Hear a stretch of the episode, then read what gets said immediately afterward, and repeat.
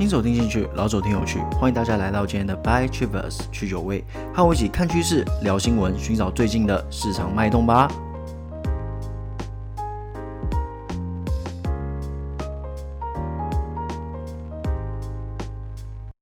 节目开始之前啊，先跟大家抱歉一下啦。昨天我没有上节目，其实这是有原因的。我现在来跟大家解释一下，不要说啊，你都随便翘班，对不对？你都放生你的听众，没有这回事，好不好？我来解释一下为什么嘞？主要是因为我星期四在处理另外一档节目啦，那档节目是给新手听的，里面会说一些股市的术语啊、知识，也有筹码面、线图这些很基本的讲解。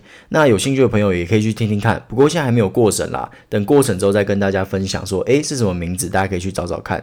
那除此之外，是因为我礼拜五啦，也就是你们的昨天啦，我有早班，没有办法熬夜处理 podcast 的事情。其实我昨天资料什么都收集好了啦，就去酒味那些东西都已经准备好了，就差还没录音，然后还有一些稿没有打下来，就差这最后一步啦。但就真的没有时间，所以真的很抱歉。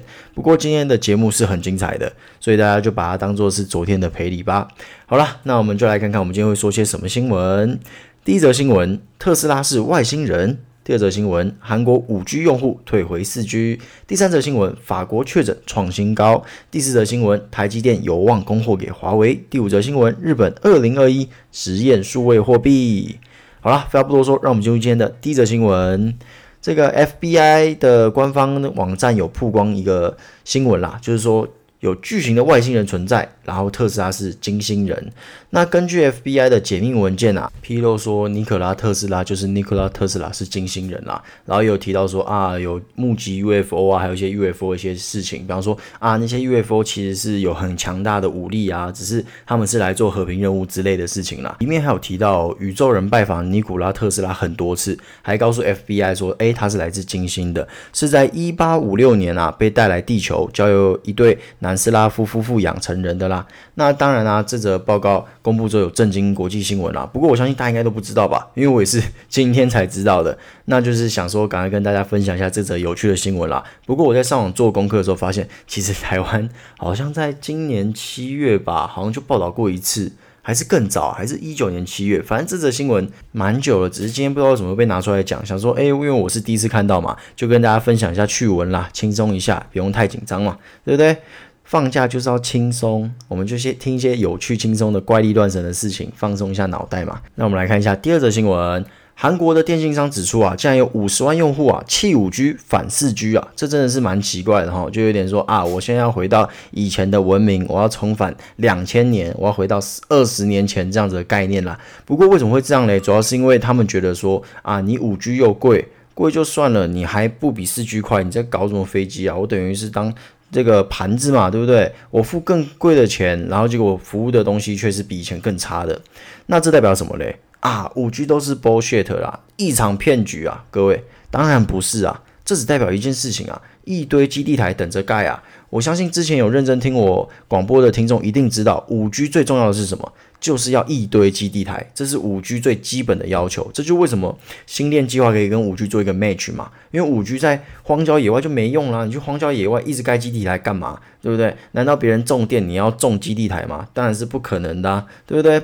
所以说五 G 最基本的要求就是说我要很多基地台，那代表说什么？现在五 G 还不够成熟嘛？不是说技术不够成熟，是说基地台不够多嘛？那基地台不够多怎么办呢？盖啊！那既然基地台一堆基地台等着盖，那接下来会发生什么事情？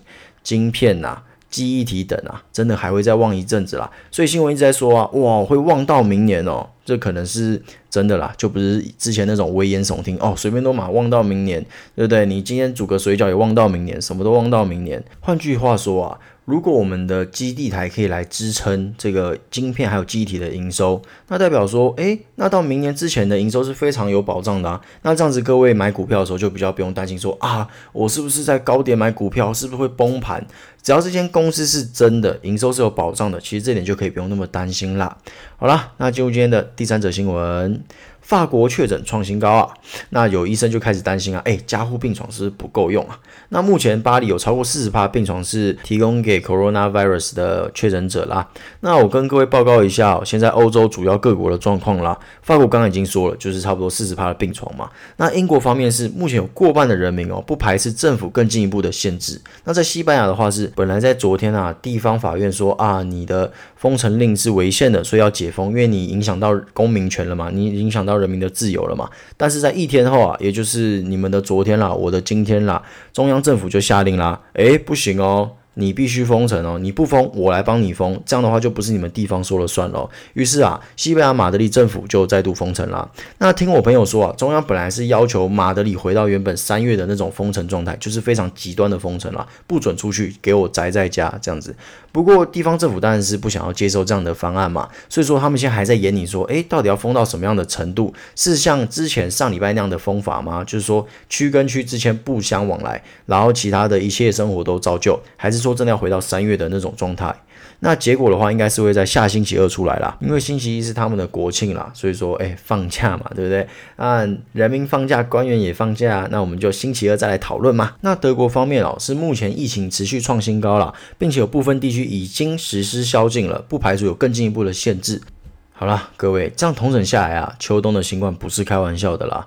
如果各国的疫情依旧没有控制住，以目前的状况来说，我觉得不能排除欧洲各国有回到三月那种极端封城的可能性啦。毕竟刚刚各位有听到啊，西班牙中央政府是有这样的想法的，难保其他国家的中央政府并没有这样的想法，说明他们也有在这样想。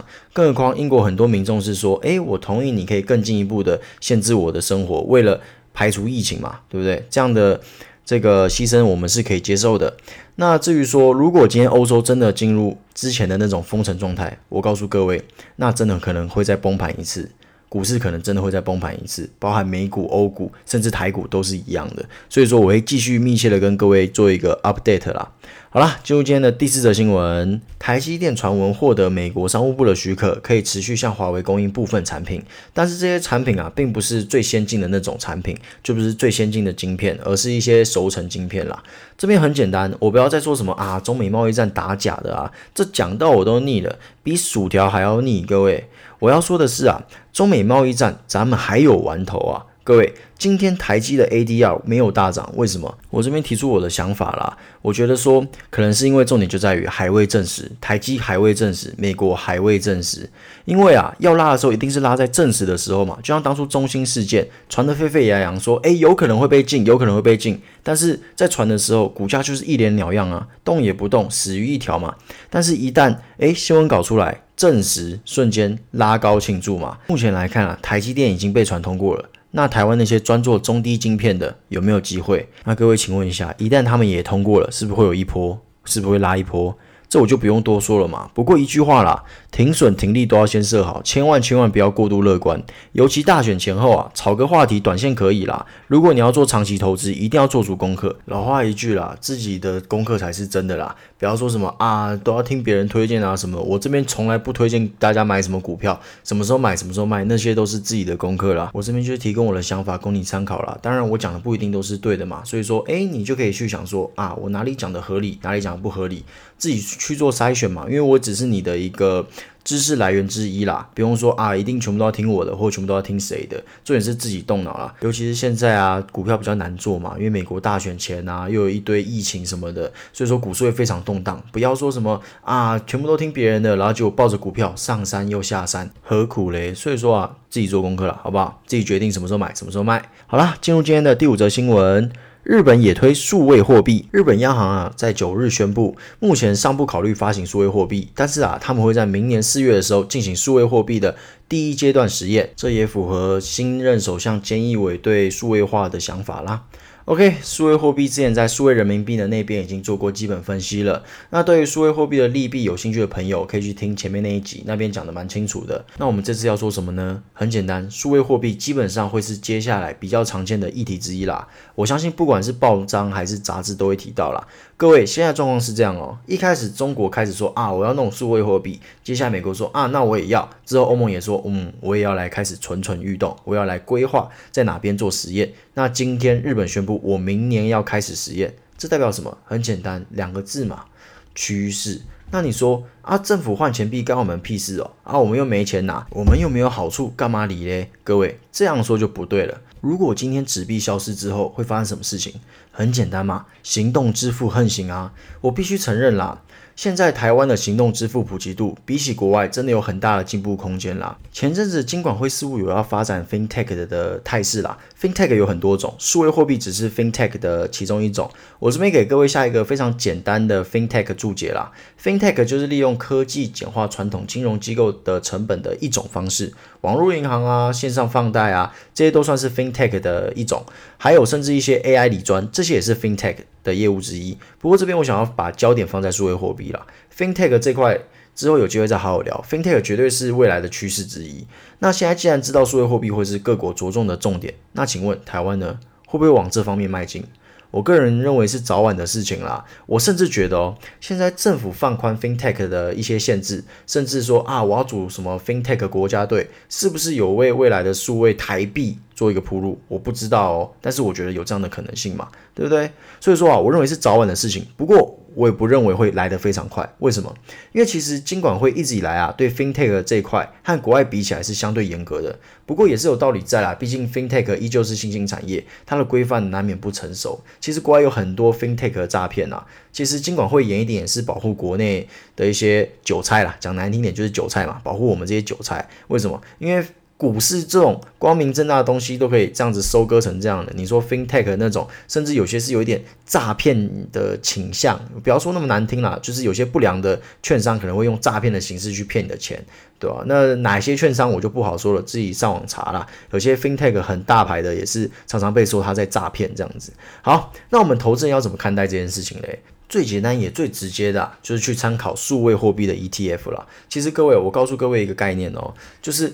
ETF 这个东西很神奇，任何东西都可以做成 ETF，包含比特币有 ETF，以太坊有 ETF，各种东西都能有 ETF。那你说人民币的这个数位人民币会不会有 ETF？也有可能会有。你说未来的日本的这个数位日币会不会有 ETF？也有可能会有。数位美金有没有？有机会。数位欧元有没有？也有机会。所以说最直接的受惠啊，可能就是这些 ETF。但是在台湾啊，其实并没有这种标的啦，不知道未来会不会有。至少目前这种。呃，方式的标的是相对比较少的，所以说台股的投资人啊，只能绕一圈从概念股去找啦。基本上啊，如果台湾要推数位台币，那这就代表说纸币的年代到一个段落了，接下来就进入到数位支付的盛世了。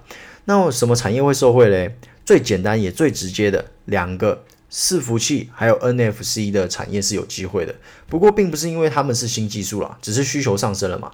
其实现在的诶一些伺服器啊，跟一些电子支付的一些周边设备其实已经很成熟了啦，国外都在用啊，那绝对不是什么新技术，有些甚至改个参数就是了嘛，对不对？所以正因为不是新技术，所以它只是需求上升，就不会有什么啊，我要一个什么超级换机潮啊，或什么的。再加上其实国外的普及度已经，我觉得算是做得还不错啦。以我在国外生活的感觉，我觉得 Apple Pay 啊，什么 Samsung Pay，什么乱配其实都蛮方便的。更别提在大陆了，大陆什么支付宝啊、微信啊，那更是鼎盛啊。所以说啊。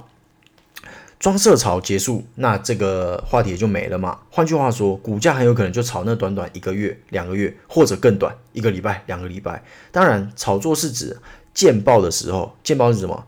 上报纸的时候啦，被财经老师讲的时候，被投顾老师推荐的时候，那如果各位已经提前布局了，也就是说你在炒作之前，你就已经先去找一些诶相关的概念股，并且持续的盯着它，去寻找一些迹象，比方说筹码集中啊、主力买超啊这些很细节的一些迹象，到时候就可以当做一个参考。不过以上并不是非常推荐啦，说真的，我没有很推荐说啊，我现在赶快去找一档搞 NFC 的，然后盯着它看，我没有很推荐啦，因为这个概念哦，其实蛮远的啦。我会拿出来讲，只是我觉得这会是一个趋势，想说提前跟大家分享嘛，诶，先做好准备啊，对不对？未来已经没有纸币喽，只剩下手机喽，不用再买钱包喽，对不对？就只是给大家一个诶，一个嗯，心里有个底嘛，就是未来可能就用不到纸钞了啦。那你说啊，为什么不推荐？当然，就像我前面说的，因为这可能还蛮遥远远。的，再来是因为，就像我更前面说的，台湾没有直接受惠的概念股啦，当然是有间接受惠的嘛。比方说，我前面提到什么 NFC 啊，